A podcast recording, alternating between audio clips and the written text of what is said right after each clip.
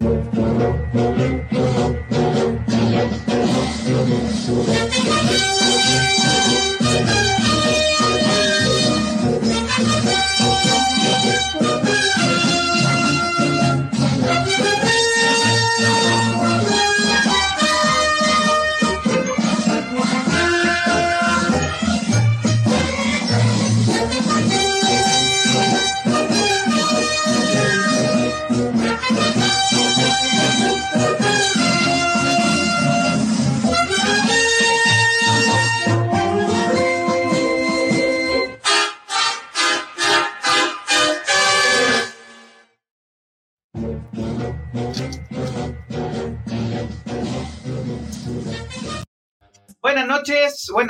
ya, que buenas noches.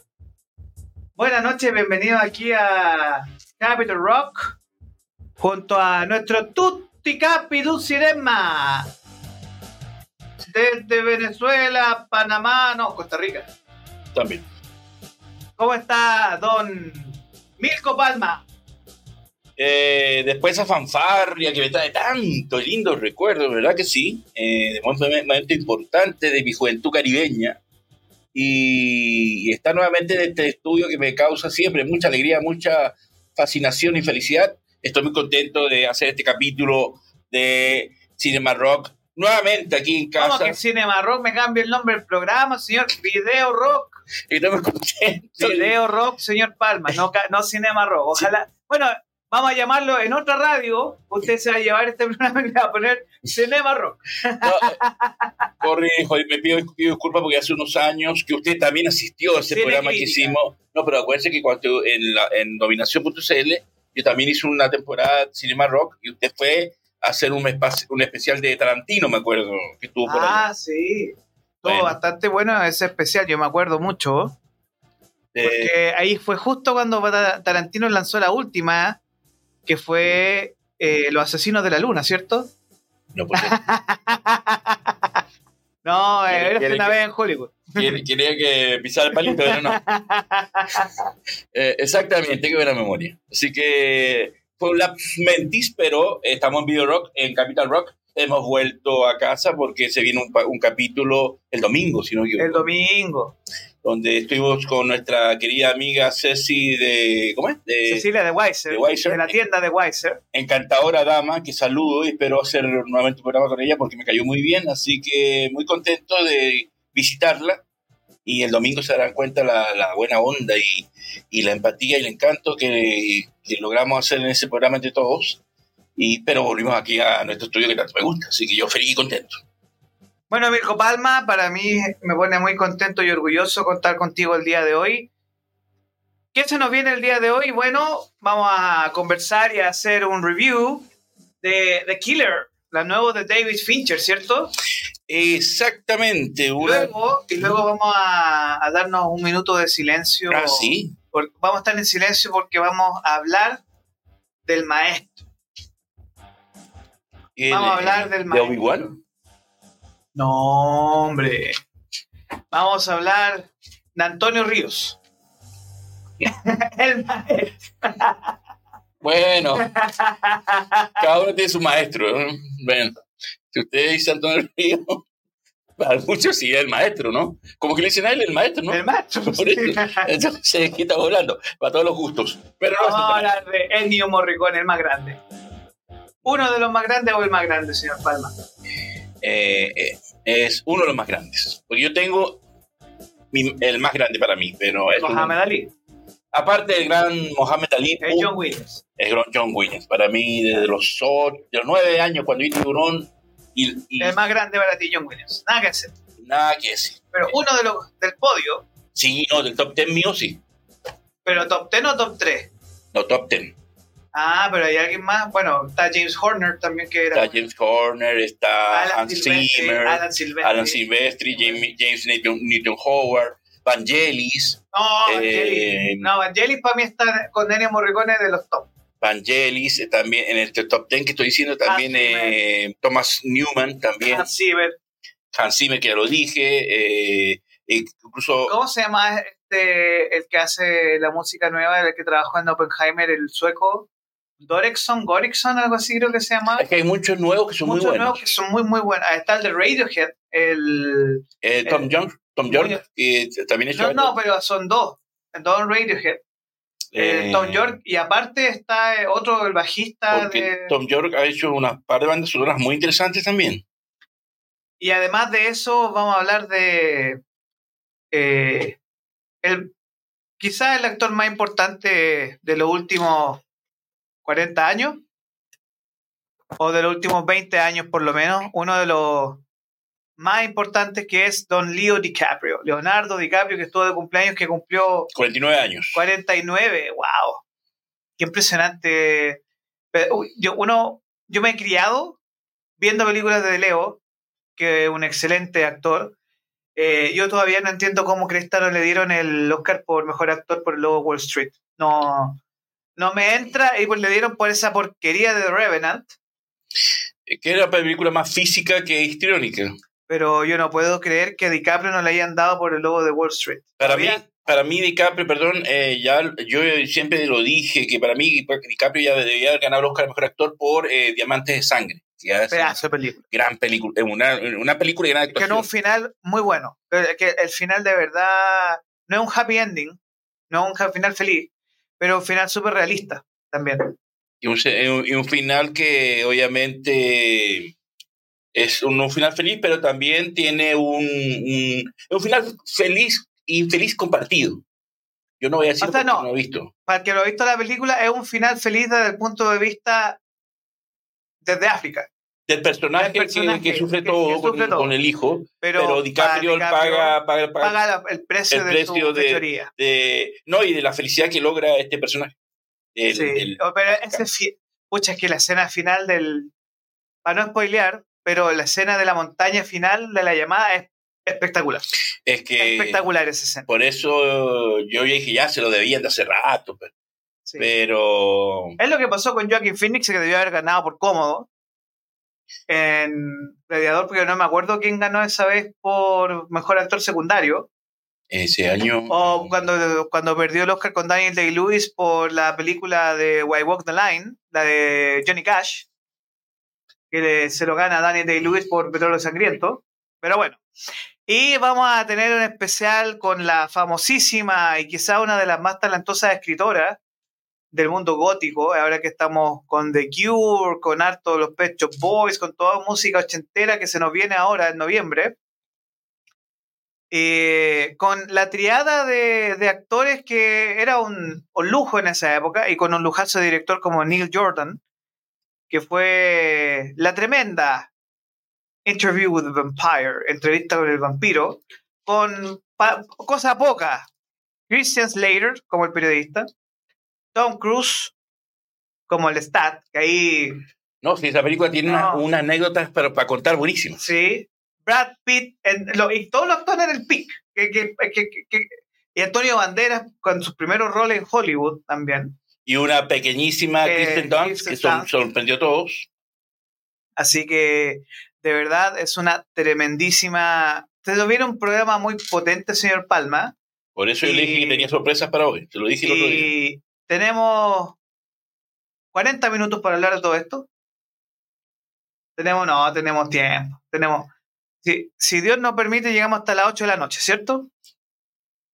Tenemos Usted lo, di- usted lo decía porque 8 de la noche. Yo creo que tenemos una hora 20 para conversar de estos temas. Pero, señor Palma, vamos a. Vamos a poner música de tensión aquí de fondo. Vamos a hacer una transición ya. Así que vamos a salirnos de la transmisión y vamos a poner música de tensión para hablar de The Killer con el retorno de Michael Fassbender. Actorazo, como siempre. Eh, antes de, de pasar, Dígame. ¿pelea por mejor película del año? No. Ya, bien. Buena, buena, buena, buena. Vamos con la transición. Unánime. Vamos.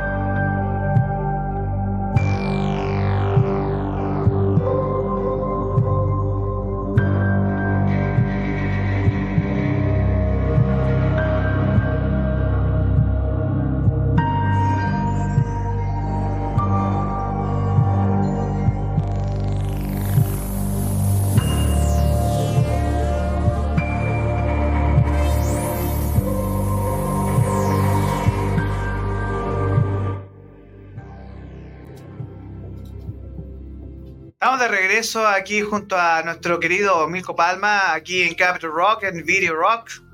Video Rock pues, para los chilenos. Video Rock, pero no, chileno. pero no, no. Yo sé que estoy medio afectado de la garganta, Pero pero eso no significa que yo no ponga el Blue Label. el Video Rock, pero chileno.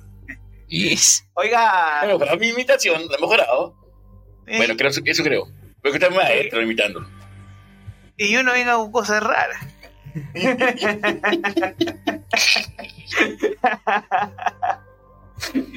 ya, mire, señor Palma.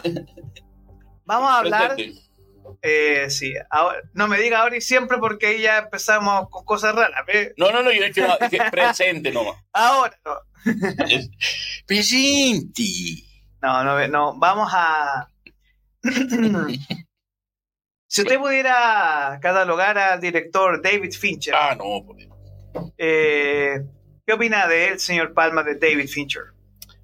Bueno, este señor del año 90 y 1995 creó para mí un antes y un después, en- después en el cine del, del de suspenso de los 90 y para siempre, cuando tuve la oportunidad de ver por primera vez en un cine eh, Los Siete Pecados Capitales o Seven, que sin duda son están en mi listado de las películas de mi vida. ¿Tan así? O sea, yo comparto, pero yo la vi en, no la vi en cine, que tú tuviste el lujo de verla Yo la vi en dos veces. Yo me imagino que toda la gente quedó en estado de shock cuando la primera vez que la vio. Eh, por supuesto que sí. Yo en esa época estaba en un taller de cine, de apreciación cinematográfica, con un grupo de gente que éramos todos fan, fans del cine de ese momento. Y era un anime que la película que a todos nos sorprendió y nos encantó fue Seven.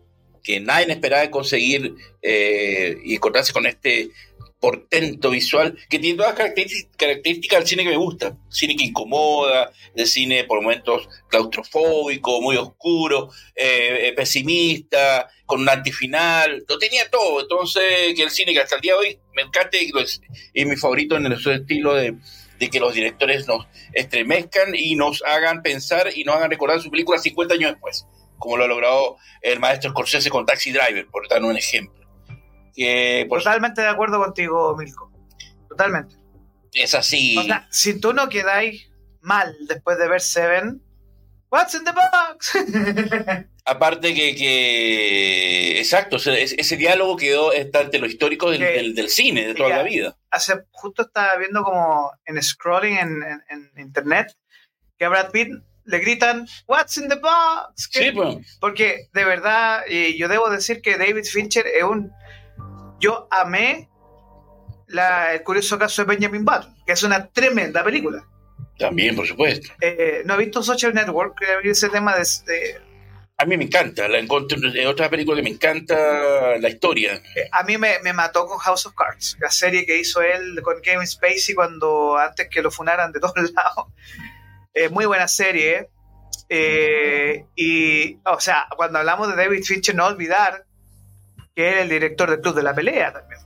Y The Game. y The Game, que con, Michael, con un Michael Douglas espectacular. Y con John Champagne también espectacular. Eh, Pero para mí, de las películas que yo me volaron la cabeza, yo creo que el curioso caso de Benjamin Button debe ser quizás su obra maestra. Quizás. Quizás. Porque con Seven el tipo dejó a todos locos. Hasta el día de hoy no hay persona que yo conozca y me haya dicho, me voló la cabeza al final. Me- eh, te pega un knockout inesperado. eh, lo que decía de Brad Pitt, eso es cierto. ¿ah? En todas las entrevistas él cuenta eso. Que él va en la calle y la gente que lo reconoce le dice, ¿What the bugs? What the bugs?" Y, le- y él dice que ya está tan acostumbrado que le pregunte que ya ni responde. Al principio respondía. Pero es como que Está chato ya. está chato, pero Pero le gusta. eh, obviamente es bonito que una película que ya tiene sus años y que está envejeciendo muy 30 bien, años, Milko. 30 años en dos años más, Por tiene eso- 28 años. que está envejeciendo súper bien y que por favor Hollywood no se le ocurra hacer una nueva versión porque la van a cagar, hay que decirlo. Y para mí la, su obra maestra es Seven. Seven para mí me marcó totalmente. Yo venía ya de, del Silencio de los Inocentes que me, también me impresionó mucho, pero eh, Seven marcó un antes y un después en el cine de suspenso 90. Después, igualar a Seven era un- una tarea muy difícil. Sí. Y, Pero- y es y todo muy bueno esa película. ¿Sabe? El feeling Ah, pero se me olvidó Gone Girl, también que perdida. perdida. Que es una Una de las mejores actuaciones de Ben Affleck. es, a eso iba, a eso iba. Que es tan grande Fincher que hizo actuar a Ben Affleck, por Dios. es grande. Entonces, y esa película lamentable, Rosamund Pike, con esa mujer así asesina, pero también sensual.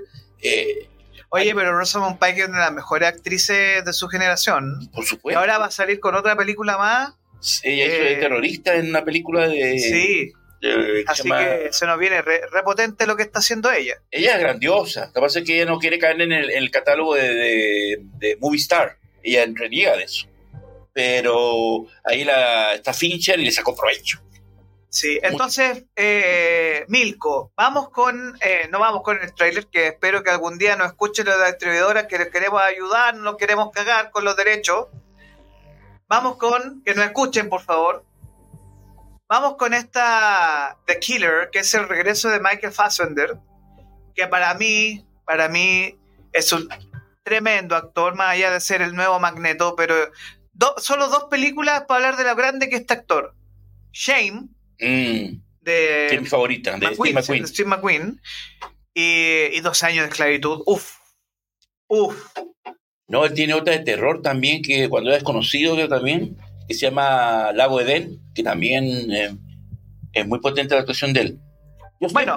perdona, eh, ¿qué decir? Dígame. No, no, no, no, siga usted. Eh, no, yo de Michael Fassbender lo- eh, me sumo a sus palabras. Eh, Shame es, la mejor película que he visto a él de todo lo que ha hecho. Que debió haber ganado el Oscar por esa película, para mí. Que yo lo dije y yo en ese año, 2011, creo esa película. Que le ganó el franchute este de. No, pues, no, no, no, fue que- el artista, ¿no? De ese le ganó, ¿no? Es que ni siquiera. Ah, no, perdió con David Day Lewis de Lincoln, ¿cierto? No me acuerdo eh, pero que ni siquiera lo nominaron. Uh, Y yo ese año, yo y Juan Carlos Alcimiga de CNN, con nuestros programas respectivos, a mucha honra lo digo, fuimos los únicos que reclamamos a Voz Populi que ese año la actuación, la actuación del año era de Michael Fassbender y que nadie lo pescó y que ni siquiera lo nominaron, que con suerte estuvo nominado al Globo de Oro, pero el Oscar lo, le hizo el quite feo y es la gran actuación de su vida. Si ustedes la pueden buscar y los que tengan cable en TNT, acá, acá rato la ven, la dan. Y ahí es donde muestra lo, gran, lo grande, grande, grande que es de actor eh, el gran Michael Fassbender. Entonces, vamos con. Vamos con The Killer, amigo mío. Que lo tiene un muy buen trailer, pero que al parecer, según lo que tú me has comentado, Malena canta el tango. No, no, no es así. ¿O eh, es simplemente que una película. es una película para Netflix. Ya, Por lo tanto, no es que, es palomera, pero es pensado para un público masivo. Pero muchos nos habíamos creado mucha expectativa porque era la unión de eh, Fincher con Michael Fassbender. Eh, Michael Fassbender venía de hace cuatro años de no hacer cine y era como la gran vuelta de Fincher también, ¿no? Después de que también estuvo un poco alejado. alejado, con unos proyectos inconclusos, unos que House no- of Cards, por ejemplo, que. y después iba a cresta. eh, m- eh, ¿cómo se llama? Mind, Mind Hunt, algo así. Mindhunter, que se dedicó a hacer series. Claro, que después esa serie se la cancelaron, no salió al aire, hubo un problema con eso. Y vuelve con esta película. Entonces, em, tiene todos los elementos de David Fincher, trabajo fotográfico. La, eh, la- eh, una de las cosas que más rescato es la banda sonora de Tres Reznor y Atticus Ross, que es Ah, notable. mierda, no, no, Nine Inch Nails, por Dios. Que es notable, que son los mismos Que que, hicieron. de Seven. eh, Sí, no, con la música de Seven, la hizo Trans Rednor. no, pues la hizo El club de la pelea. Howard Shore. joder. El club de la pelea la hizo Trans Rednor. No, ellos dos hicieron la banda ma- magnífica de Social Network y ganaron el Oscar merecidísimo. Y aquí, ojo, que no se lo vuelvan a ganar porque es notable la música de ellos. Ya, Es otro, protagon- es otro protagonista, protagonista, perdón, dentro de la película es el, el gran trabajo que tienen estos dos grandiosos eh, y que le da una fuerza increíble. Y que trata eh, de este asesino a sueldo que eh, tiene un incidente al inicio de la película intentando eh, destinar, por decirlo así, a una, a, a una víctima a la cual obviamente un cliente le pagó. Y hay, una, hay un cuasi accidente que no, no se ocasiona y empieza a haber una persecución de, eh, y una venganza por parte de él, eh, por motivos que no se los puedo contar para que no eh, eh, embarrarle la historia para que ustedes la puedan ver. Pero es una historia que cuenta em, esto de un asesino profesional y el gran Fincher nos, nos pasea por la mente de este asesino profesional que quien además nos entrega y repite durante toda la película en voz en voz en off su decálogo de ser del buen criminal eh, es una película que el, el, personaje Fassbender tiene muy poco diálogo y casi toda la película gira en la voz de off de, de él y su pensamiento y lo que va eh, nos va contando. Eh, técnicamente es impecable. Tiene una escena de acción buenísimas. Hay una pelea entre Fassbender y un, y un rival que no voy a contar el detalle, que es muy buena. y la primera parte mantiene ese suspenso que nos acostumbra siempre Fassbender en, en el intento de asesinato que eh, que es lo único que les puedo contar, que falla y que dado origen a, motivo al resto de la historia. Eh, David Fincher siempre sabemos que es un artesano, un artesano de la imagen, el montaje, la luz, la fotografía, eh, nos logra sumergir en, la, sumergir en la soledad y frialdad de un Fassbender como asesino profesional que está en un rol muy correcto, pero no impresionante, eh, que es un gran film para lo, para lo que queda este año Em, que es una película que es, mucho mejor que muchas que he visto en plataformas y en el cine mismo, pero que eh, no me logró impresionar. Porque ¿Pero llegó a cine o no? Ese, en, Estados Unidos se estrenó como hacen un par de semanas. Un par de, un, par de salas antes de... del estreno. Ya. Y, pero no me impresionó ni me cautivó, pero sí me gustó y es muy entretenida. Es buena, pero no es eh, lo que nos tiene acostumbrado David Fincher. Yo pienso, como dije, que es una película para Netflix y tuvo que adecuarse muchas cosas. Alguna, alguna gente lo trata, trata la película de aburrida. No es aburrida, es muy entretenida y es buena película. Pero a la hora de la competencia de los premios no tiene nada que buscar. Nada que buscar. Nada. A menos que, por, bueno, por la parte técnica y por la banda sonora, sí. Pero Fassbender, eh, eh, es que eh, lamentablemente es una historia muy trillada, muy conocida, la, la historia es muy simple y me recordó mucho a John Wick. El asesino que se, que se arrepiente de... ¿O el, asesino que busca venganza? Es, el asesino busca venganza motivado por un tema de que lo quieren matar a él, pero también una represalia con su pareja. Y eso me recordó mucho a John Wick. Y tiene muchos elementos de John Wick. Eh, entonces, Em, y bueno, su personaje es muy John Wick en la actuación, porque Keanu Reeves también es un asesino frío, em, em, eh, calculador, no demostrativo, no demostrativo, y fácilmente hace lo mismo. Entonces, yo no lo pude evitar negar, eh, asociar a John Wick, y eso a mí no, no, no es que no me molestó, pero ahí que pucha que fome, porque pensaba que iba a ser algo un poquito más diferente. Un poco mejor. Eh, pero, es entretenida, es, buena, pero a la hora de la competencia, mejor película del año, ¿no? Killers uh, for, ¿cómo es? For, eh, Killers of the Flower Moon. Flower Moon, eh, por lejos, la Oppenheimer. No tiene nada que, no tiene, en ese aspecto no tiene nada que buscar.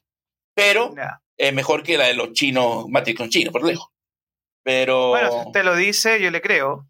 O sea, digo yo, como están premiando ese tipo de películas y van a premiar a Barbie este próximo año. No sea pájaro de. Usted lo dijo. Usted dijo que iban a premiar a Barbie. apunta la cámara y diga. Este señor que está aquí, el, el, CEO de esta emisora, dijo que Barbie iba a ganar como mejor película del año y que a Greta le iban a dar el Oscar a mejor director. ¿Sabe qué? Eso no es falacia.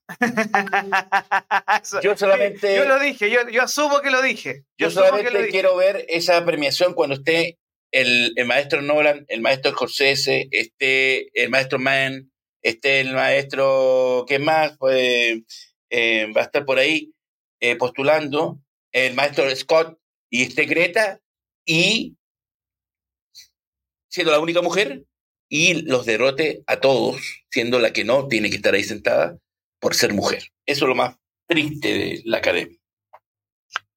Lo dicho. ¿Y si no ocurre? Pues el primero que voy a aplaudir de pie, pues. Eh, hay mucha expectativa. Sería muy lindo que al maestro Scott, que hace rato se merece el premio, no, se lo den por Napoleón, que es una película que todo el mundo dice que es una maravilla. Bueno, todo el mundo, esa que acá llega, si llega en IMAX hay que estar ahí. No, si viene IMAX. Ven en IMAX, yo voy. Porque de verdad, a ver, yo a mí David Fincher a mí me encanta y yo siempre, excepto Social Network, que no- a mí me da una lata la historia de Facebook, a mí aparte me- ese actor que tienen ahí no me gusta.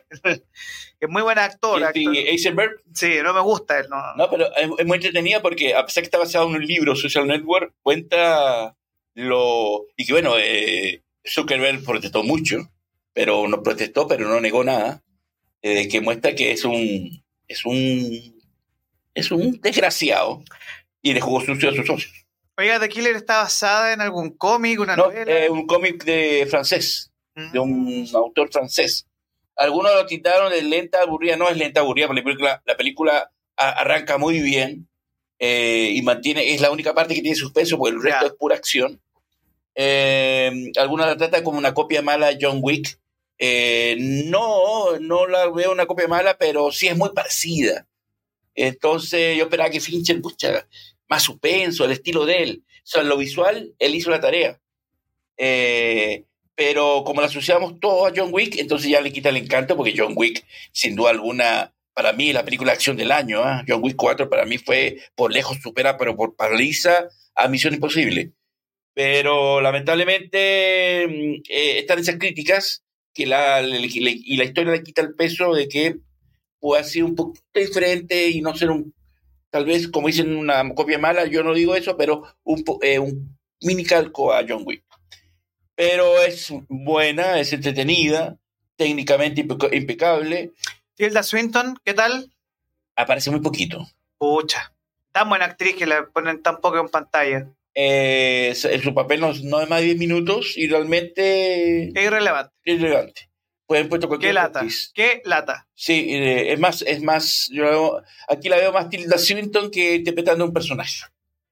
Eh, yo creo que Fassbender, ese, perdón, eh, Fincher la tuvo ahí, ya saquemos el provecho, 10 minutos y listo. Pero, mm, eh, pero la película es muy entretenida porque él, él- él viaja por muchas partes, tiene todo el equipo, así parece más un agente del secreto que tiene identidades distintas, eh, tiene todo un equipo guardado de, de armas eh, y demás, pero mm, no sé por qué Fincher cayó en eso y no se dio cuenta que era muy similar a John Wick. A lo mejor no la ha visto. Eh, pero ahora al maestro Fincher ahí, usted que va a ver este programa, estoy seguro, lo, lo voy a criticar un poquito, aparte de la película. Porque dijo unos comentarios muy, muy desatinados eh, sobre las salas de cine. Ah, que eran sucias y grasientas. Sí. Sí. Eh, como que apelando, defendiendo a Ah, Netflix. ne- obvio, si le financiaron la política, la película. la plataforma y entonces, pucha, yo vi su película en una sala grasienta eh, y todas sus películas, la mayoría la he visto en salas grasientas y como eh, y sucia. y sucia Maloliente, creo y que también. maloliente eh, y ahora porque la plataforma le pagó la película va, se va a vender de esa manera. Entonces no, mal, mal. Ahí sí se equivocó y es como un poquito patero. Pero y se lo digo señor Fincher su película no tiene nada que buscar en los premios. En los premios como película, direc- dirección y actor Señor Palma, de 1 a 7, ¿qué nota le ponemos a The Killer con Michael Fassbender y Tilda Swinton? Porque respeto mucho al maestro Fincher, con todo que, que, que habla mal de los cines, es un maestro, eh, con- que respeto al gran eh, eh, Michael Fassbender, que un día tenemos que hablar en detalle de, de Shane, porque es un- una maravilla. Muy buena película. Es una maravilla. Y, eh, y, y salvando, para mí, una de las cosas más grandes que la banda sonora, que es... pero yo O la- sea, ¿tú crees que la banda sonora va, pa- sí, es va, así. es va, así, va, va para el Oscar? Sí, sí, sí. Y la parte de fotografía eso va a competir. Pero la banda sonora yo la voy a descargar ¿ah? porque está muy buena. Eh, le pongo un 5. Porque la pasé bien, me gustó. eh, no es aburrida, pero esperaba más. Esperaba que me sorprendiera y que me tuviera así emoción. La película arranca muy bien porque los primeros 10-15 minutos hay mucho suspenso. Pero pensé que era continuar y ahí cambia absolutamente a una película de acción con una trama muy trepidante pero de repente se pone muy, muy mecánica, muy aut- automática, y de repente eh, algunos diálogos o el decálogo que tiene este el asesino lo repite mucho, durante la- es muy reiterativo, entonces agota un poco. Pero como está casado con Netflix y está contento, entonces como que obvio su detalle y, hizo lo que tenía que hacer porque la plataforma parece que lo quiere mucho. Pero, em, pero no tiene nada que buscar. Seguramente lo van a postular, sin duda alguna. Eh, como digo, las partes, esta- en las, en las etapas, en, las- en lo que es técnico y en la banda sonora. Pero si lo postula director, actor y película, mm, Pasa nada. eh, no debiera. No debiera. No, no, no, no es una película de estas que uno dice, no, va, va fija para el Oscar. No. Yo pensaba que sí, todos todo, todo, todo el mundo, todo el mundo yo pensé- pensaba y estaba en pensé- esta lista. yo la pensé lista que de- iba, Pero, oye, pero, oye, si tú tienes, de lo que viene, de la, hicieron en, en un sitio amigo listado de las 10 películas que vienen. Napoleón. Que todo el mundo dice Ridley Scott aquí, el nuevo gladiador. Y que por fin Joaquin Phoenix puede ganar un segundo Oscar. Y el más que merecido el, el, el, el Oscar tan esquivo O que sea, ha sido para Ridley Scott. Maestro de Bradley Cooper. Que todo el mundo dice, no, aquí Bradley Cooper la, va desco- la descoció. Ah, es, es que, Eh, es que, em, hay que pensar que esa película eh, solamente la gente, em, los que seguimos el cine, nos encanta, estamos pendientes, pero puede ser que una película que pase desapercibida para el gran público y puede ser que la rompa los premios. Eh, hay que recordar que está producida por Steven Spielberg y Martin Scorsese. Ojo ahí. Que los pueden premiar a mejor, a mejor eh, por mejor productores y sería muy lindo que los premien a los dos. Eh, está, como dice, entonces pues maestro puede ser la sorpresa. Ojalá. Pero también sería muy lindo que le den el premio a Ridley Scott, que hace mucho tiempo se lo debe la academia. Yo creo que aquí, si hubo una actriz que apostó, es Vanessa Kirby, que va a ser de, ¿De Josefina? de, Jo- de Josefina. Que estos días fuera premier en París, porque como la huelga Se sigue, acabó. ¿no? La Se huelga, to- acabó, se acabó. pero todavía como Sí. no, están ahí, y entonces lo hicieron la premier mundial en París, y ahí estaba el gran Joaquín con Vanessa Kirby. Que Vanessa Kirby es un pedazo de actriz muy buena. Y que con la Claire Foy, que son de las primeras temporadas de The Crown, han sabido mantener sus carreras a tope. Pero Claire, Claire Foy a mí me encanta mucho, pero Vanessa Kirby veo que repite mucho lo- lo- los roles. En Misión Imposible era siempre el mismo personaje, espero que aquí me sorprenda gratamente. A ella me gusta como actriz y supuestamente tuvo un coqueteo con Tom Cruise, pero nada confirmado. Pero eh, se viene Maestro y se viene, y también que estoy esperando y ojalá llegue a los cines, es Poor Thing No, viene, viene, viene, viene, Sí. viene. Con Emma Stone. No, aquí creo que la va a traer Diamond Films, creo. Estoy esperando Ferrari. No, ya- con el, el gran eh, Adam Driver y el maestro Michael Mann, que también hace rato le dieron un premio a la academia. Y entonces, si empezamos a ver, y espero que esta película no, no, no, no baje la expectativa como fue con El Asesino, con The Killer.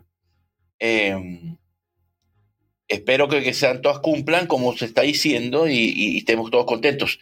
Pero eh, sin ser aguafiestas, como hemos eh, intentado no serlos, espero que la academia no caiga en ese jueguito y Barbie sea la, la que nos eh, la gran triunfadora y, y, y derrote. Sería muy vergonzoso para mí, ¿verdad? Que sería muy vergonzoso que estuvieran todos estos grandes maestros nominados a director y sea Greta la que reciba el premio, ¿verdad? Que sería muy bochornoso. Ahí ya la no academia, se que, sabe, no se sabe. ojalá que no. O que, Ya, o, o que vamos con la. Te voy a dar una lista de las películas que vienen en estreno. ya, Y usted me va a decir de 1 a 10 cuánto la espera. ¿Ya? ya. ¿Cuánto No, la espero? ¿Cuánto la espera y las expectativas que tiene? Napoleón, Eh, ¿Del 1 al 10? del 1 al 10. Eh, 10. Wonka, Eh, la de Timothy Chalamet. ah, 5, 5. ¿Ya?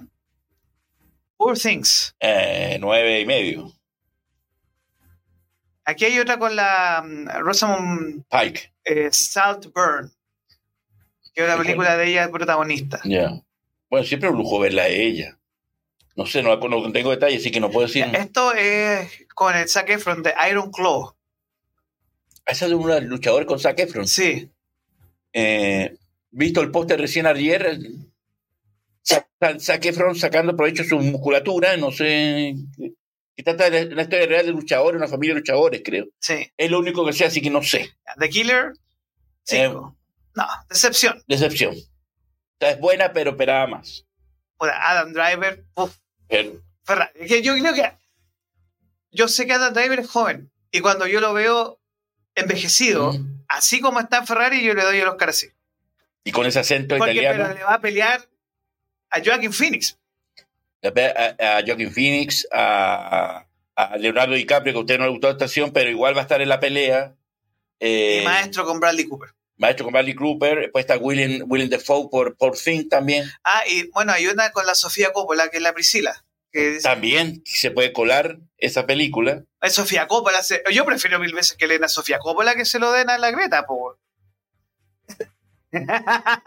Que me, me- me- me hace, le gusta da- darme que hablar, ¿no? No puede comparar a Greta con Sofía Coppola, por Dios.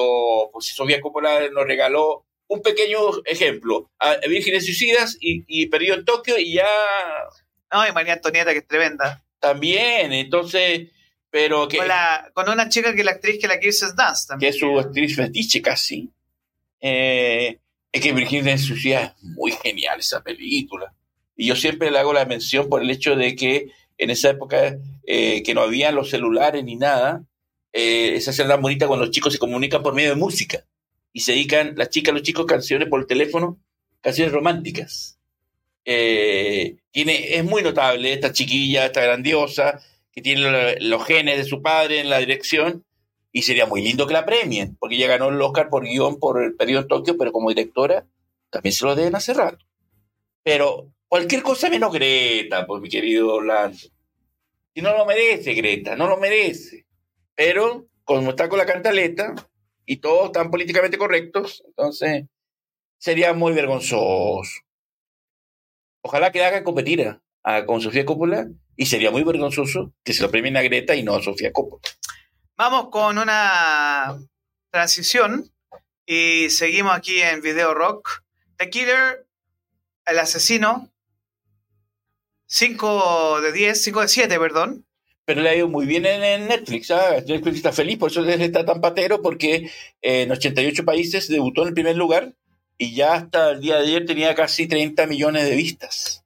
Así que Sí, totalmente. tarea Bien. para la casa, esta tarea hecha. Bueno, señor Palma, vamos con una transición. Y por último, sí, Sí. para no, eh, es una película buena, pero menor de David Fincher para mí. Ya no digo más. Perfecto. Vamos con una breve transición y vamos a hablar de Don... Y el maestro. de- no, el maestro lo vamos a dejar para el final porque me quiero, quiero hacer unos comentarios de él. Allá. Vamos con una breve transición y vamos a hablar de Don...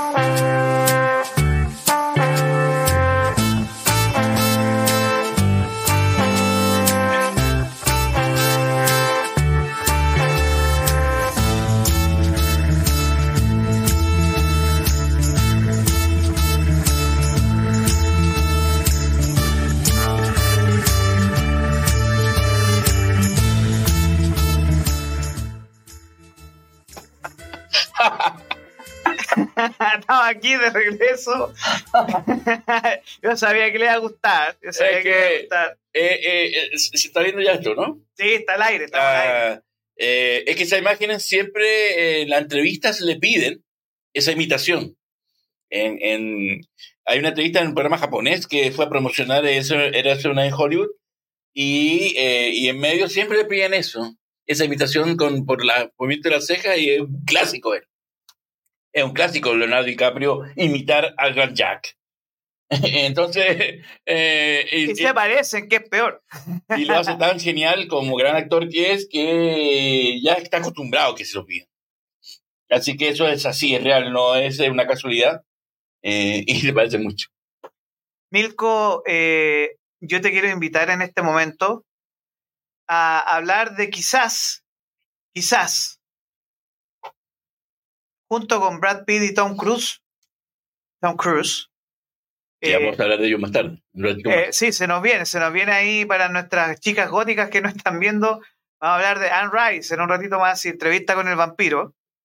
Pero, pero, vamos a hablar de. ¿Es para ti Leonardo DiCaprio el actor más importante de los últimos 30 años por el peso histórico de sus películas o es simplemente un actor muy querido? ¡Ah! Están sonando una tetera acá, pero que una tetera de otro local por si acaso. que traigan un tecito entonces. No sería malo. Sí, nos traen un café cargado. Claro. Eh, qué buena pregunta. Eh, es, es, ambos. Para el público es ambos. Eh, es un actor muy talentoso, que ha sido muy. que le dio un gran consejo que siempre Timothy Chalamet, el que viene ahora con Wonka, y él lo comenta siempre en las entrevistas.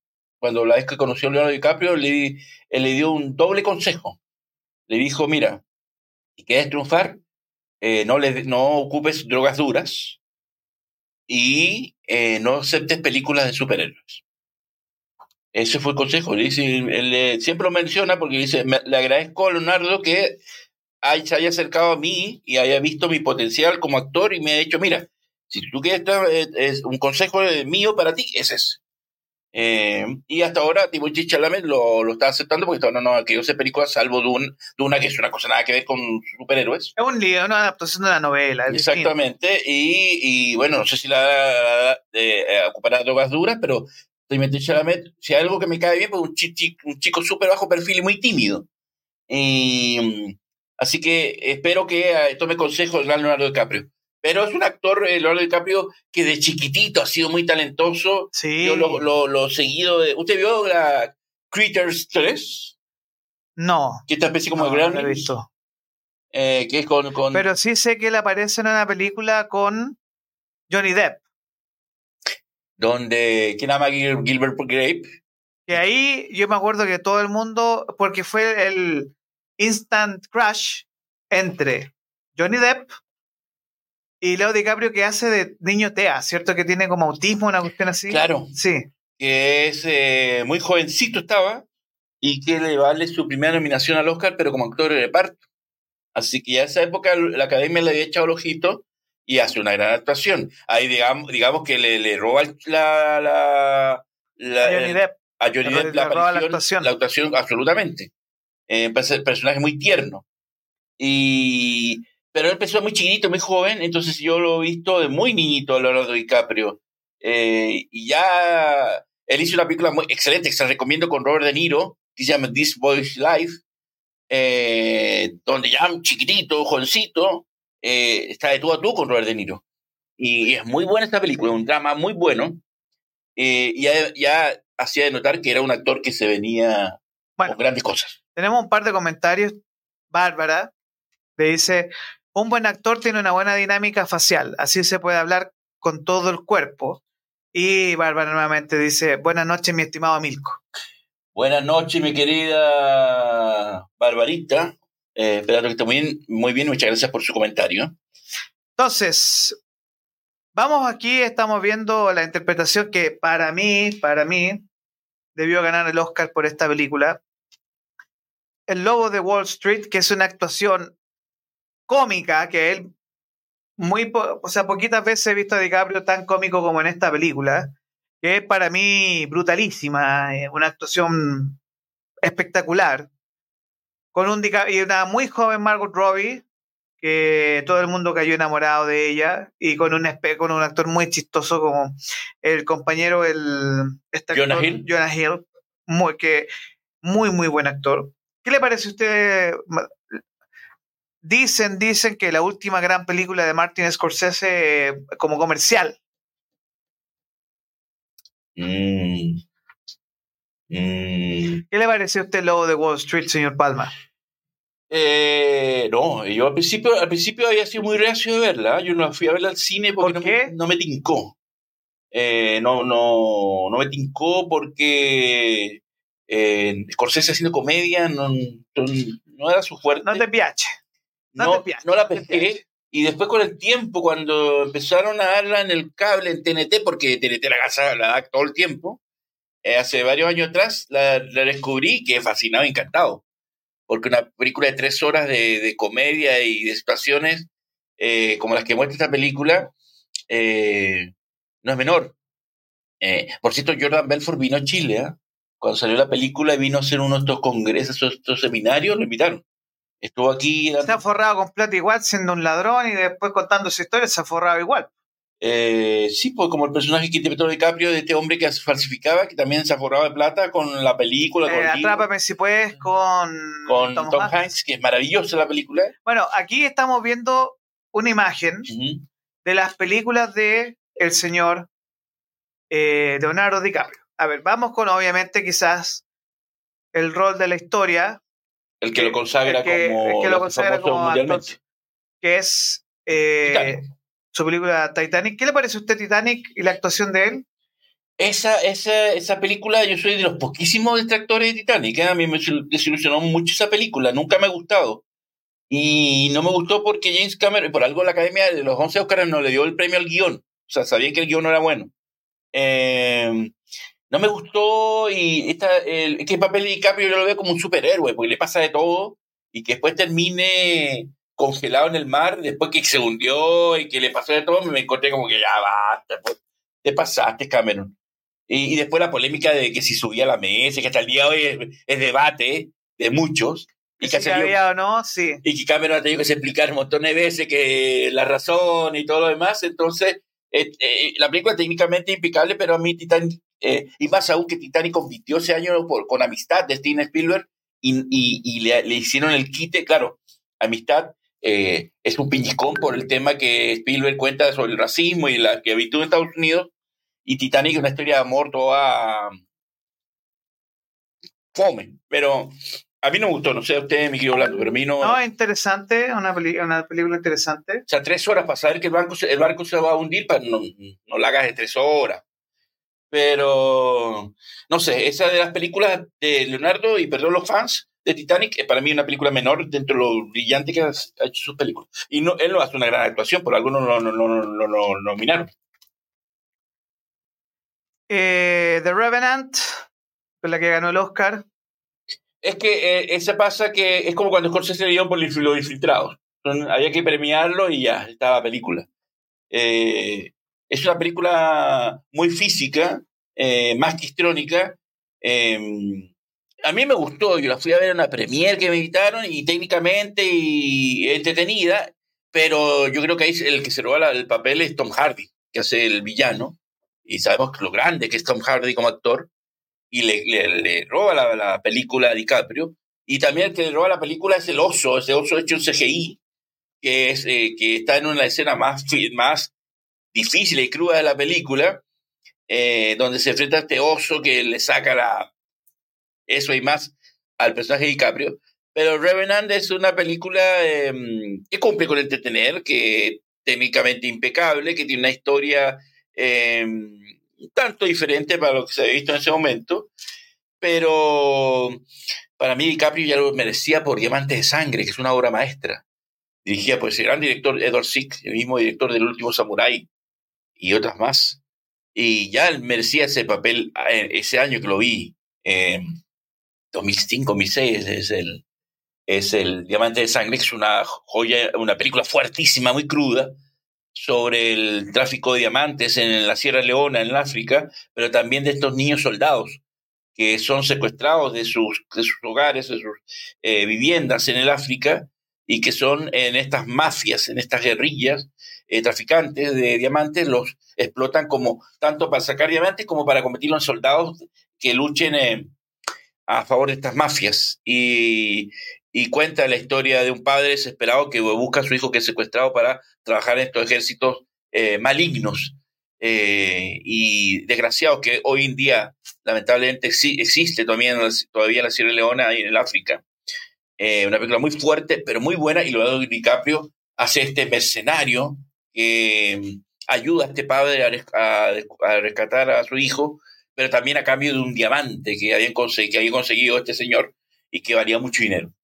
Eh, si no han visto, por favor, búsquenla, Diamante de Sangre. Eh, si no te gusta, si no eres fan de Leonardo DiCaprio, pero ve la película porque es muy buena.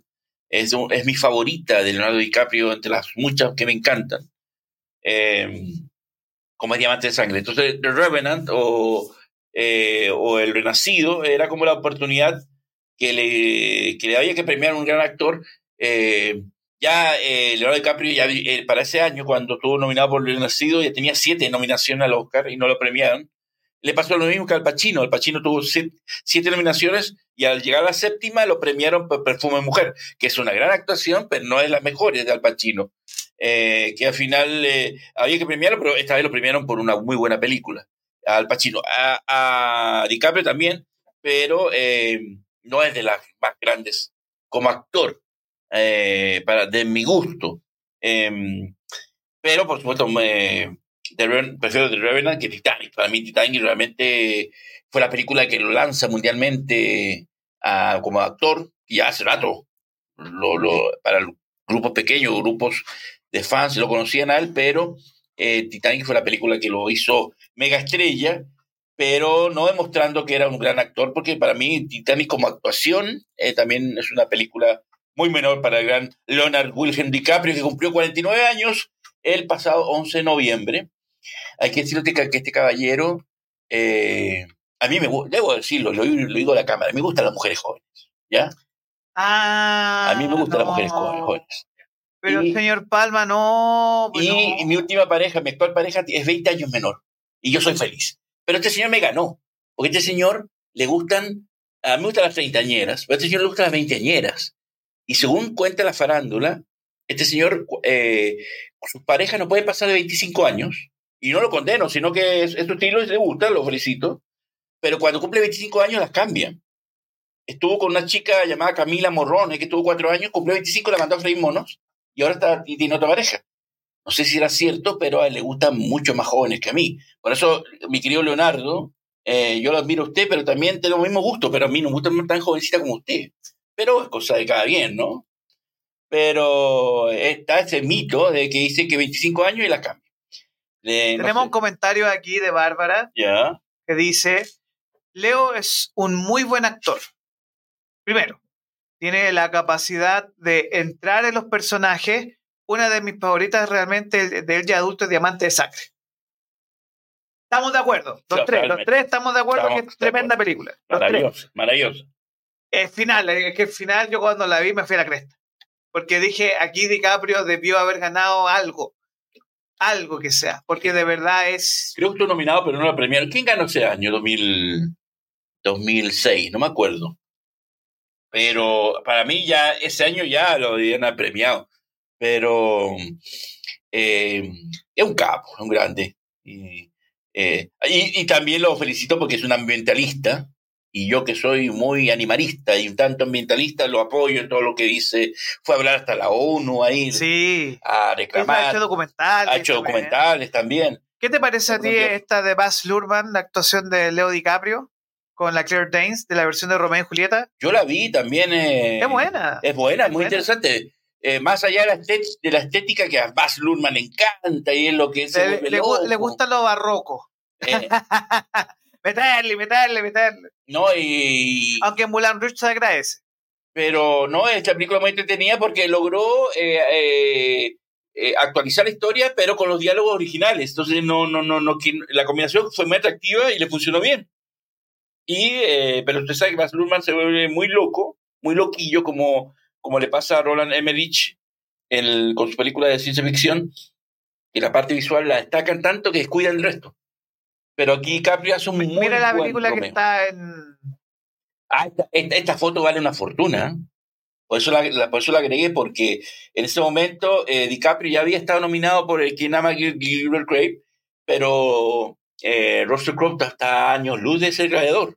Así que eh, eh, aquí la grande estrella era Sharon Stone Y Jim Hackman. y Jim Hackman, y ellos están ahí, ahí. Pero es muy buena película, ¿eh? de Quick and the Dead, ¿algo se llama? Sí.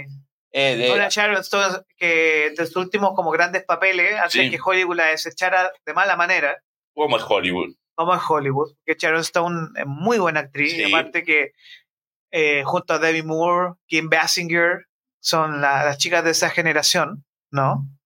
Con y la Michelle Pfeiffer también. Eh, pero ella demostró que más allá de ese cruce de piernas que algún día en alguna radio que me acepte lo voy a hacer, alguna señorita que me acepte. No, hacer. sí, ya lo, lo conversamos ¿Lo con Doña? Bárbara, lo conversamos con Ah, Doña ya. Bárbara. ¿Qué dijo? ¿Qué dijo mi querida Bárbara? Que a nivel de producción, Estaba, estaba loco. yo. no, no, Claro. pero no.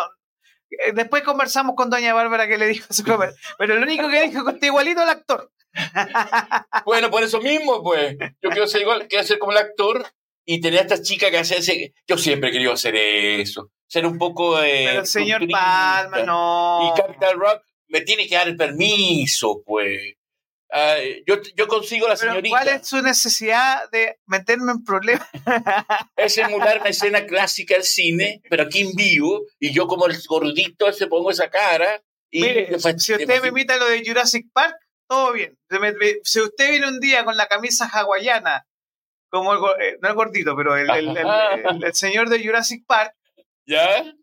ahí yo le busco a la señorita. Ah, Pero tiene que ser la misma hawaiana. habrá que buscarla, pues. Pero, eh, eh, ah, ¿usted puede conseguir a la señorita? ¿Hay una señorita posible por ahí? Ya, enfoquémonos en don Leonardo DiCaprio, señor Palma. Howard Hughes. Tremenda película, la del aviador. A mí me gustó mucho, pero tengo un pero ahí. Eh, ¿Qué pero tiene señor pero? Es que Howard Hughes, yo lo vi, yo el mejor Howard Hughes que he visto ha sido Tommy Lee Jones, que es Ujú. una película para televisión contando la vida de Howard Hughes, que es un personaje que a mí me fascina mucho. Y aquí vi un DiCaprio muy jovencito para ser de Howard Hughes, muy caro chico, para lo que todo lo que había logrado Howard Hughes era un tipo ya muy maduro, pero que se ve muy niñito. Entonces no me convenció Mm. el hecho de que se veía tan joven para ser un personaje tan Bueno, yo, a mí, quien se robó la película fue Kate Blanchett. Totalmente. Catherine Hepburn y por algo le dieron su Oscar merecidísimo, ¿no? Total. Ah, ganó. No me acordaba que ganó el Oscar por esa película. Para actriz de reparto, pues. Sí, pues Eh. verdad. Ahí se robó la película. Porque es. Y ella después ganó Oscar a mejor actriz con la película de Bob Dylan, ¿no? También ganó un Oscar de reparto. No, eh, ganó el Oscar a actriz por una película de Woody Allen. Blue Jasmine. Blue Jasmine. Blue Smith. Tienes razón. Eh, Que también espectacular. Rooney Mara, que también espectacular actriz. Que la esposa de. de Joaquín Phoenix, que hizo una que hizo de María Magdalena con Joaquín Phoenix, hizo de Cristo, y esa película pasó, se dio aquí en los cines y nadie la pescó. Esa es la del cuerpo, ¿no? No, no, no. No, María Magdalena se llama. Que ella hace Magdalena y Joaquín Phoenix de Cristo, y ahí donde se, se consolidó el, el amor, porque se conoció en la película Her. Y esa película se dio los cines, pero nadie fue a verla, ni yo alcancé a verla. Bueno, ahí, señor Palma, estamos viendo la imagen con la Greta que. Otra Greta que a usted no le gusta, que es la Greta Thunberg. ¿Por qué no me gusta? ¿No? ¿Le gusta o no le gusta? Eh, me cae bien, pero como está utilizada por sus papás, entonces no le creo la cantaleta que hice. Pero espero, señor DiCaprio, que no le guste Greta, porque a usted le gustan jóvenes, pero esta es una niñita. Eh, espero, señor DiCaprio, porque él está muy contento al lado de ella. Entonces, Yo debo ya decir le gusta que la cara chicas. la siguiente película que va a salir ahí la encuentro una muy buena película. ¿Cuál la es vida? El ah, hombre de la máscara de hierro. ah, con todo este actorazo. No, eh. muy buena película. Leonardo DiCaprio, Jeremy Irons, John Malkovich, Gerard Depardieu y Gabriel Byrne. Eh, ¿Qué más? Eh, qué muy buena película. Es muy buena película. Eh, a mí me gustó, pero no. no Es muy buena, es muy buena. Es, cine, buenísima, es buenísima. Eh, no, ahí no.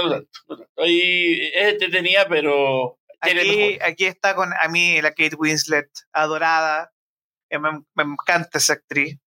Es muy, es muy guapa. es muy, es guapa, muy buena actriz y que de hecho ha contado en documentales que los dos estaban muertos de susto haciendo Titanic porque los dos jamás esperaron el bombazo que iba a ser y después ellos actúan juntos nuevamente en una película brutalísima eh, que creo que se llama The Book, algo así, donde es brutalísima la actuación de los dos. ¿Cuál es la de Revolutionary Road? Revolutionary Road. Y que fue el reencuentro y que todo el mundo quedó como, oye, de verdad. Eh, que la dirigió Sam Mendes, que era esposo de Kate Winslet en esa época. Sí. Estuve casado. Aquí vamos con una. Eh, ah, no, pues. ¿Ves que esta es mejor que la, de la de que dijo del. ¿Cuál fue la que dijo que le gustó mucho? La del. La máscara de hierro. Este, este, este. No, esta. No, este es un villano de la historia grande del cine.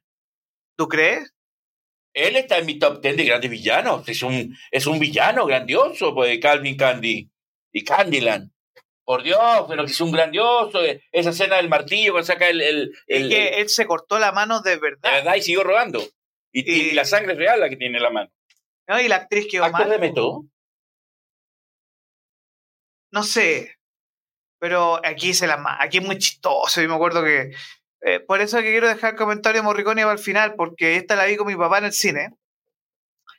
Y estábamos de la risa viendo con, con Samuel L. Jackson con el rol de eh, del esclavo. Que Samuel Jackson no entiendo hasta qué hoy porque no estuvo nominado a mejor actor de reparto. Es, espectacular, espectacular, espectacular, espectacular y chistoso. Eh, él es el, el, que los ojos del tipo y que le hace darse cuenta que estos tipos se lo están cagando y que muy inteligente, muy, muy inteligente. Eh, me encantó aquí DiCaprio. No tiene mucha razón. La máscara de hierro, claro, yo la vi cuando chico y tengo bonitos recuerdos y la vi tantas veces con mi hermana, es una película favorita. Él es uno de los actores favoritos de mi hermana. Pero esta en particular, un eh. DiCaprio suelto. Yo, yo, aquí fue en la misma época de Love de Wall Street.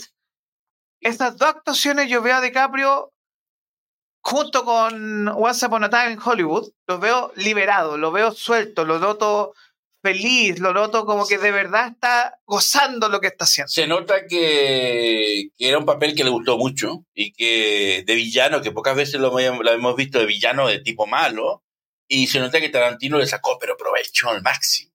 Como es un grande el maestro, y este personaje para mí me encanta, me encanta, es como que es el villano que necesitaba la película y este señor lo, lo, ejecuta.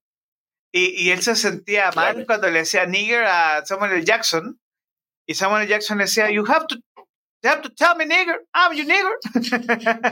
no, sí, esa ah, escena ahí. Fíjate, mira, aquí, aquí tenemos, a ver, dirigido por Quentin Tarantino, Ajá. dirigido por Martin Scorsese, Ajá dirigido por Christopher Nolan. Exactamente. Inception, que es tremenda película. Dirigido por Quentin Tarantino. Dirigido por Baz Luhrmann again, The Great Gatsby. Dirigido por eh, Martin Scorsese. Yo le debo agradecer públicamente a Bárbara por mostrarme esta película de Shutter Island, La Isla Siniestra. ¿Le da miedo? No, no, no, no, no. De, decirme, tienes que ver esta película. Ah. Y hasta el día de hoy se le agradezco que una de las mejores, con Mark Ruffalo genial en esa película. Eh, The Revenant de Alfonso Cuarón, no, no, eh, González Iñárritu, ¿cierto? González Iñárritu. Eh, y con el más grande, Steven Spielberg. El maestro. Con dos, que esos fueron dos con él, ¿cierto? Eh, Atrápame si puede. No, con, una sola, no. Una sola tenía con Spielberg. Eh, Tom Hanks, el que ha hecho varias con el maestro. Y aquí estamos con eh, Titanic. Sí, yo. Ahí está el rol de este policía perturbado y toda esa situación que vivió él. Dominic Coven Inception también, ¿qué te pareció ahí? ¿En esta isla siniestra? En la isla siniestra y en Inception. Mm. Em, bueno, la, isla siniestra me gustó, pero no me impresionó. Esperaba que conseguir una película de terror de verdad y quedó, para mi gusto, en deuda. Pero Inception ya es la volada con Nolan y tal. Pero. Y este siempre he dicho que un personaje físico, más histriónico. Ahí Tom Hardy el que se roba la película. Para mi gusto, perdón. Pero Inception eh, no está en mi lista de grandes actuaciones de él, ¿ah? pero es importante porque es Nolan, al fin de cuentas. Esta, esta, esta, si no han visto, por Dios, véanla. Aquí este chiquillo Yo no sé qué habrá pensado Johnny Depp. Y este caro chico me ha robado la película, se la robó. Eh, aquí con Ben Kingsley, en esta historia que yo pensé que iba a ser de terror, ¿verdad? Y. No. Y esta que por algo agradezco a esta película del Lobo Wall Street, que nos regaló, entre otras cosas, ese desnudo memorable de Margot Robbie. Y cuando lo vi, quedé así con la boca así. ¿Cómo, cómo, cómo le quedó la boca? así. Babeando. Chuta, Así como- pero señor Palma. Es que jamás pensé que, eh, eh, que es la única película que salió desnuda. Y que ella lo dijo. Si acepté hacer el desnudo, de verdad, porque tenía a Leonardo DiCaprio enfrente y a Scorsese detrás de cámara. Por eso lo aceptó.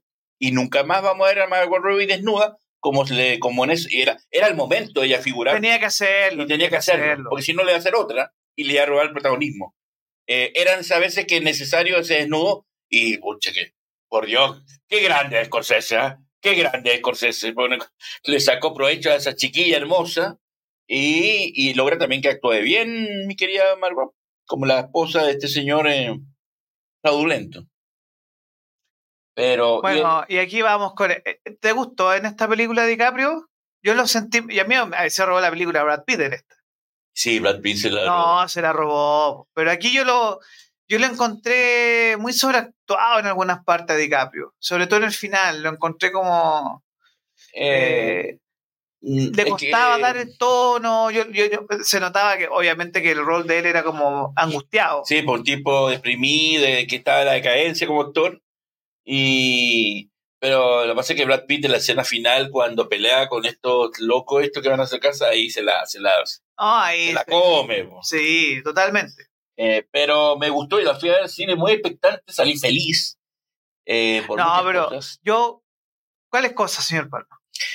Primero porque este giro tuerca, donde cuenta la historia de esta, de, es, es muy preciso, porque muestra a una, ¿cómo se llama la esposa de Polanski? Sharon Tate, Sharon Tate.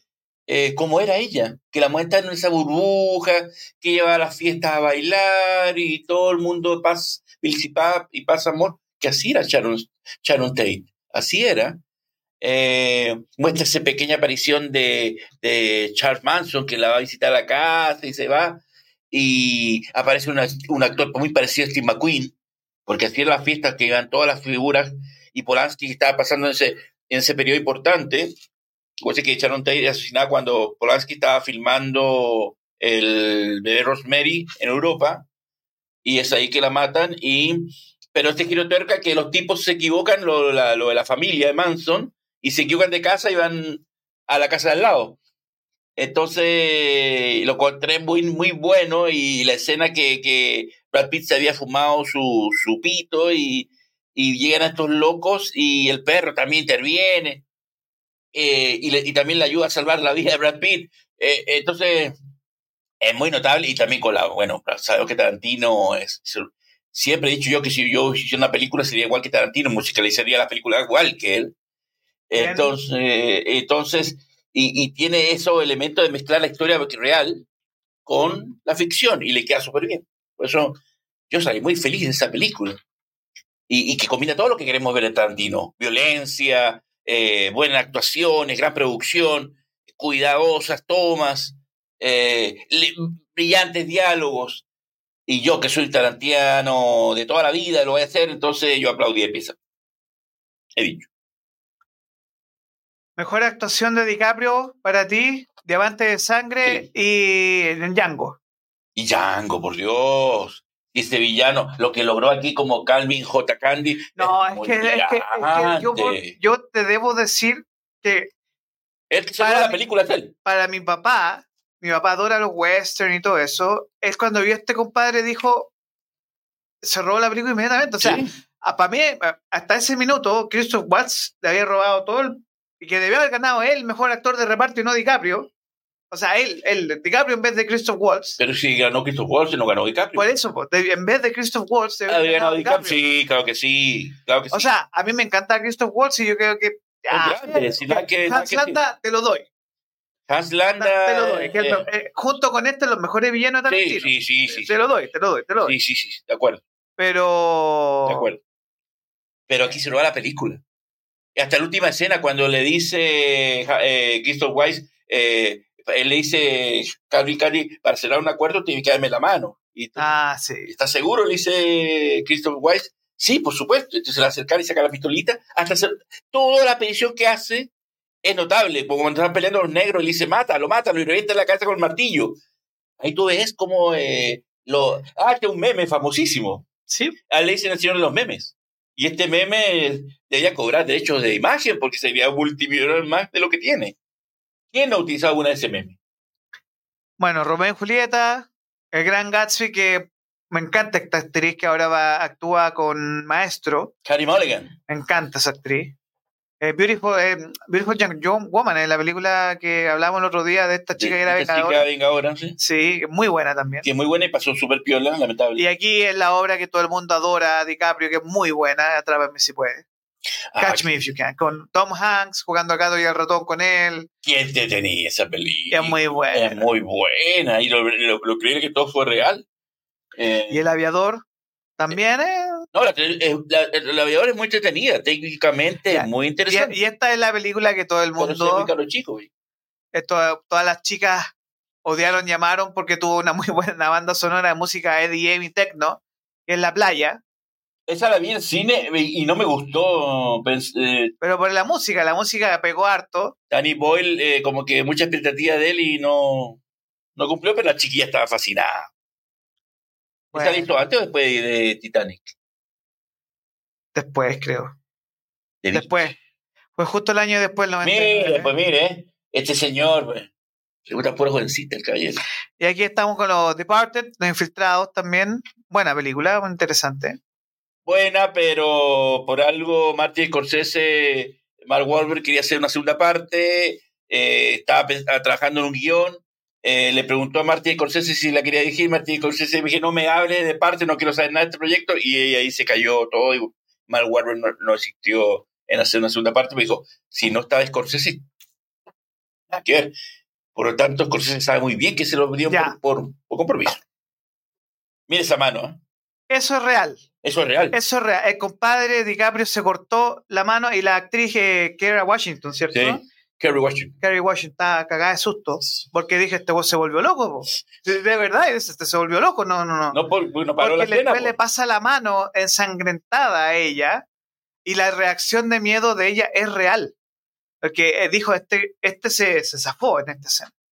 Claro, no, no, no se Y detuvo. por eso esa escena es súper fuerte cuando tú la ves, tú que es como, no uno queda para adentro, pero es fuerte. Por eso mismo que eh, él no se detuvo en ningún momento, Tarantino aprovechó eso y rodaron como estaba.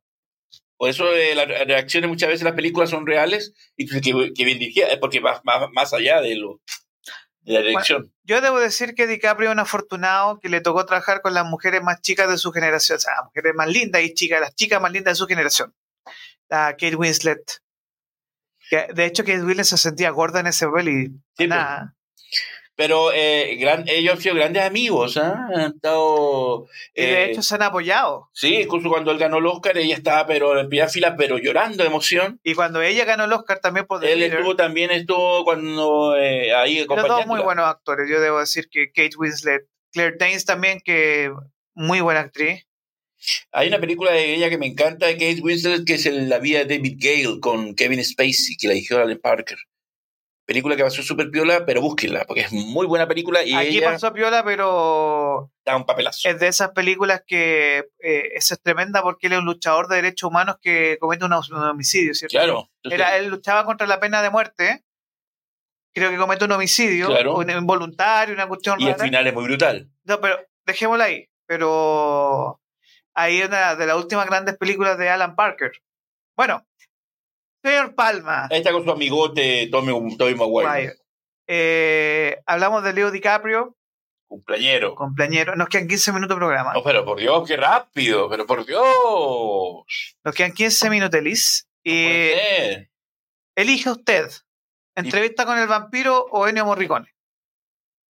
Oh, Entre- Vamos con entrevista con el vampiro y después damos cinco minutitos porque yo creo, porque, sí. Porque no podemos estar. Vamos con una pausa y volvemos. Va-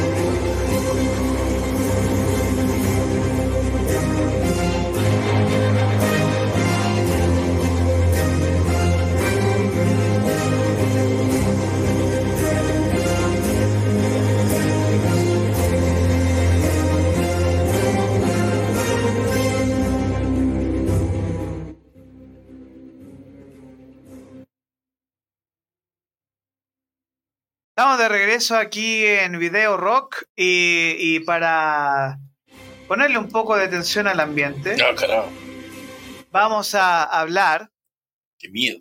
acerca de entrevista con el vampiro. Y aquí tenemos a estos dos señores, Tom Cruise, que quizá uno de, de no que en 30 años no haya sacado un gran papel, pero uno de sus últimos grandes papeles que marcaron a mucha gente y con un Nobel Brad Pitt que estaba haciendo sus primeras armas. Ascendente, Brad Pitt. El ascendente, estaba ahí. Estaba su. Antes, antes de llegar a Seven. Claro. fue justo antes de Seven. Antes de Seven. Que es su prime, como dicen en inglés, su, su prime. ¿Qué podemos hablar de esta película, señor Palma? Bueno, eh, hay que hablar de esta película que va a cumplir que se el pasado 11 de noviembre cumplió 29 años de su estreno. El próximo 2024 supongo que van a sacar alguna edición especial con escenas eh, no vistas, supongo, porque obviamente es una película importante, eh, dirigida por el gran realizador eh, Neil Jordan, este director irlandés que ha hecho también muy buenas películas como The Crying Game y, y otras tantas más. Eh, y, que esta película tiene mucho, mucho de chimuchina, de mucho, de mucho cagüín, de muchas cosas. Primero que a Rice no le gustó la adaptación. Eh, a pesar, eh, no le gustó y fue muy categórica con Tom Cruise. Fue muy lapidaria. ella no le gustó. ella al principio se negó que el casting que fue Tom Cruise, Lestat, y fue durante todo el rodaje le hizo la vida imposible a, a Neil Jordan porque lo que a la vez que asistía al, rodaje y veía a Tom Cruise, jodía mucho, pero una vez que vio la, actuación, eh, cosa que me pareció Anne Rice muy injusto, porque eh, para mi gusto Tom Cruise, que yo no soy fan de él para nada, hace una gran actuación y, eh, y es un Lestat bastante convincente. por tanto, después, cuando vio la película, el resultado cambió de opinión y supuestamente después se disculpó enviándole una carta. Eh, por esa razón eh, considero que ella fue muy extrema porque Tom Cruise cumple muy bien para mi gusto. Hace un muy buen vampiro. El problema de Tom Cruise es que no, esperaba, porque Tom Cruise venía ya consagrado como una mega estrella. Ya había estado nominado al Oscar unos años antes por Nació el 4 de julio. Ya había trabajado con Martin Scorsese en, en El color del dinero. Había trabajado con Dustin Hoffman Rayman, que también gana el Oscar por película, venía sumamente envalentonado eh, Tom, Cruise, Tom Cruise con sus proyectos, pero jamás pensó que se iba a topar con un ascendente Brad Pitt y una sorprendente y muy chica, muy niña Kristen Dunst que le roban la película. Si ustedes ven el póster, está con Tom Cruise antes del nombre y el resto vienen los demás actores, incluido Brad Pitt. Entonces era la gran estrella de la película. Y es así que él jamás pensó que tanto Kristen Dunst, que está impresionante, y Brad Pitt, que hace una muy buena actuación, y contó que Tom Cruise hace un Lestat absolutamente convincente y un buen papel. Eh, a mí me gustó eh, mucho. Eh, vienen estos dos y le roban la película. Y, y si usted va a ver en las entrevistas, años y décadas después, Tom Cruise nunca, nunca, nunca, nunca habla de esta película.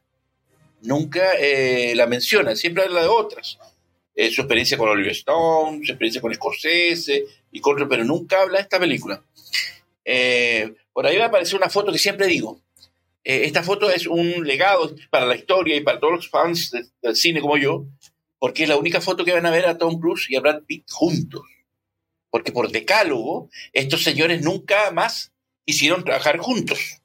Y le han ofrecido contratos multimillonarios y, con guiones excelentísimos y con directores confirmados grandes para que trabajar nuevamente juntos y algunos de los dos, o los dos unánimemente, se han negado. Eh, por esta razón, esta película es histórica porque es la única que lograron juntar a estos dos vivos. Eh, hay esta foto y hay otra que están los dos juntos y se ve el malestar, la gran sonrisa de Tom Cruise como gran estrella y el malestar de, de Brad Pitt.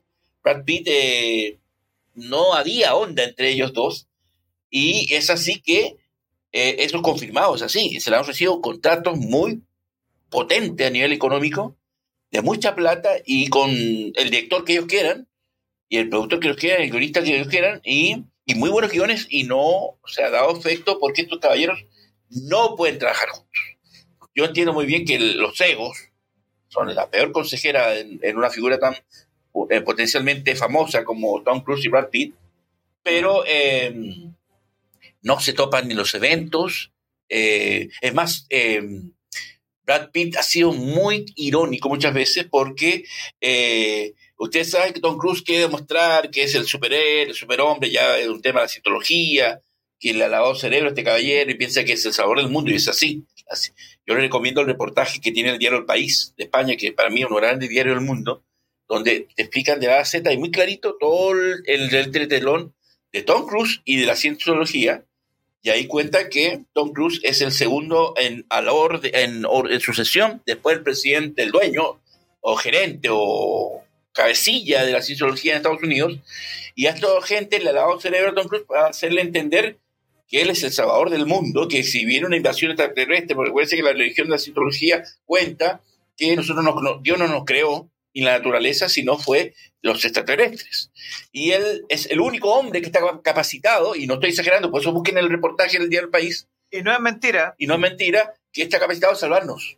Por eso que él está haciendo esta película de Misión Imposible y hace estas escenas muy riesgosas y, que dice, ¿por qué lo hace? Porque hay un trasfondo, hay un mensaje que él está dando a la cientología y él para hacernos creer de que él es el hombre único que el capacitado para salvarnos del fin del mundo es Tom Cruise. Y es así, no estoy diciendo un chiste.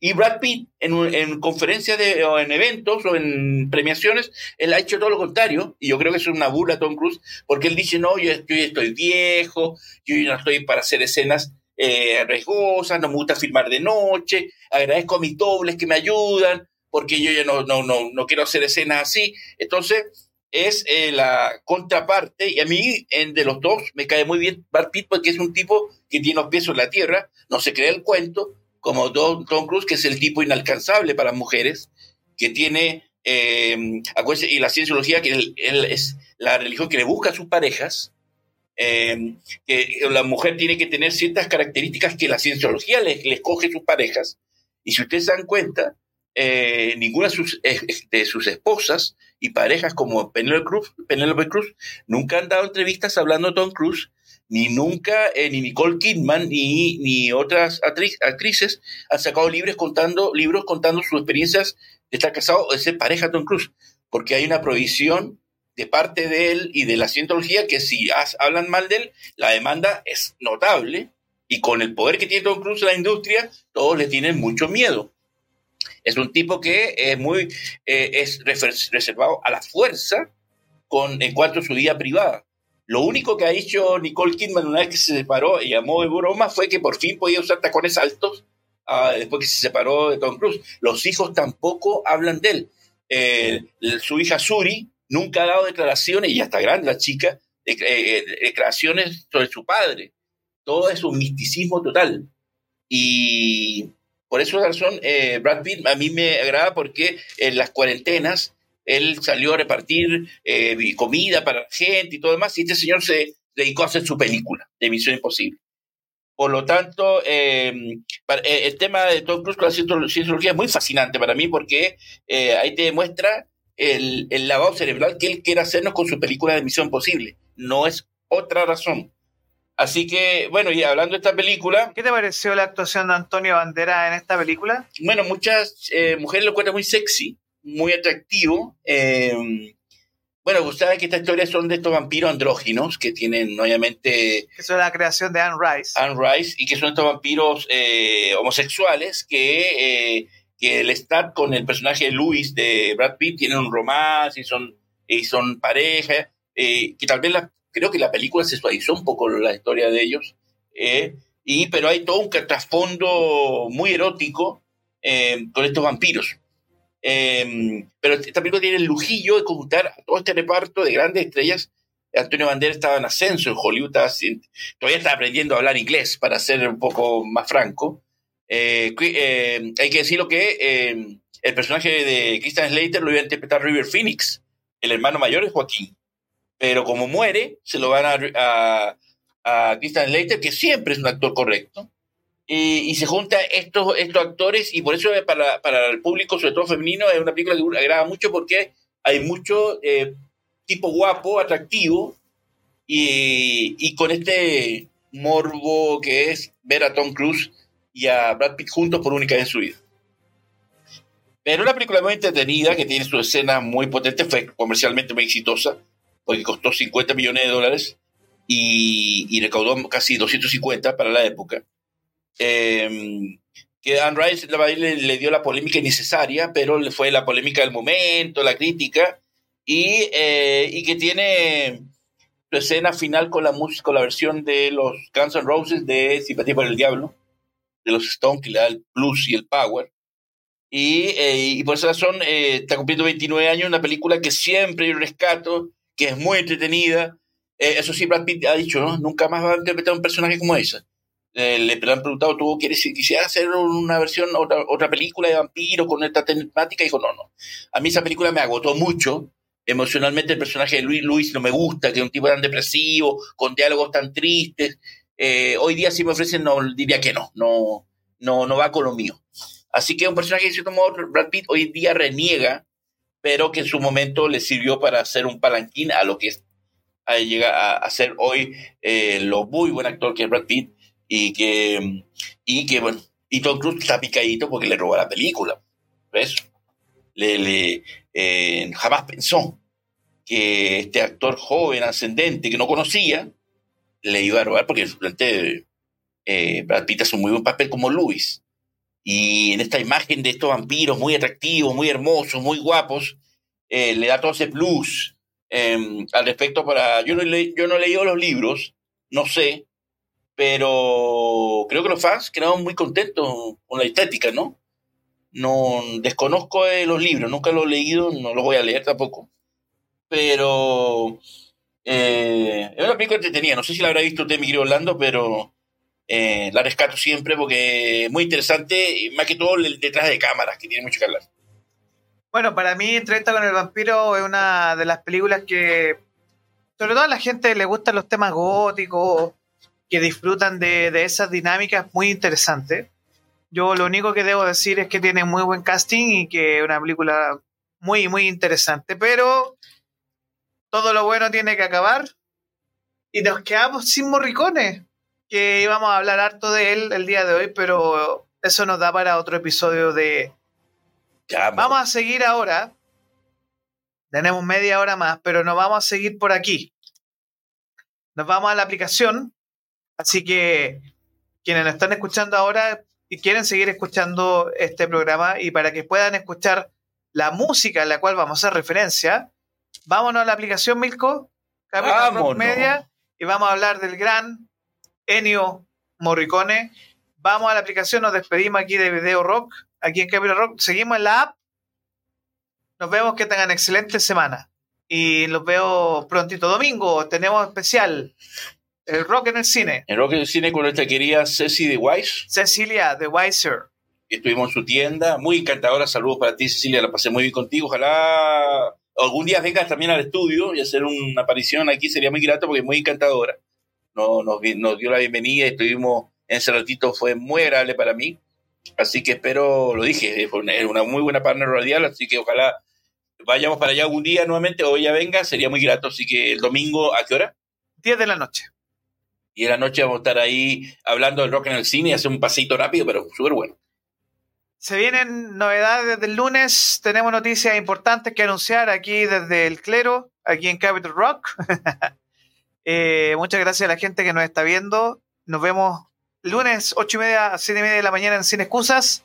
Vamos a dar una pausita estos días, pero sigan escuchando Capital Rock.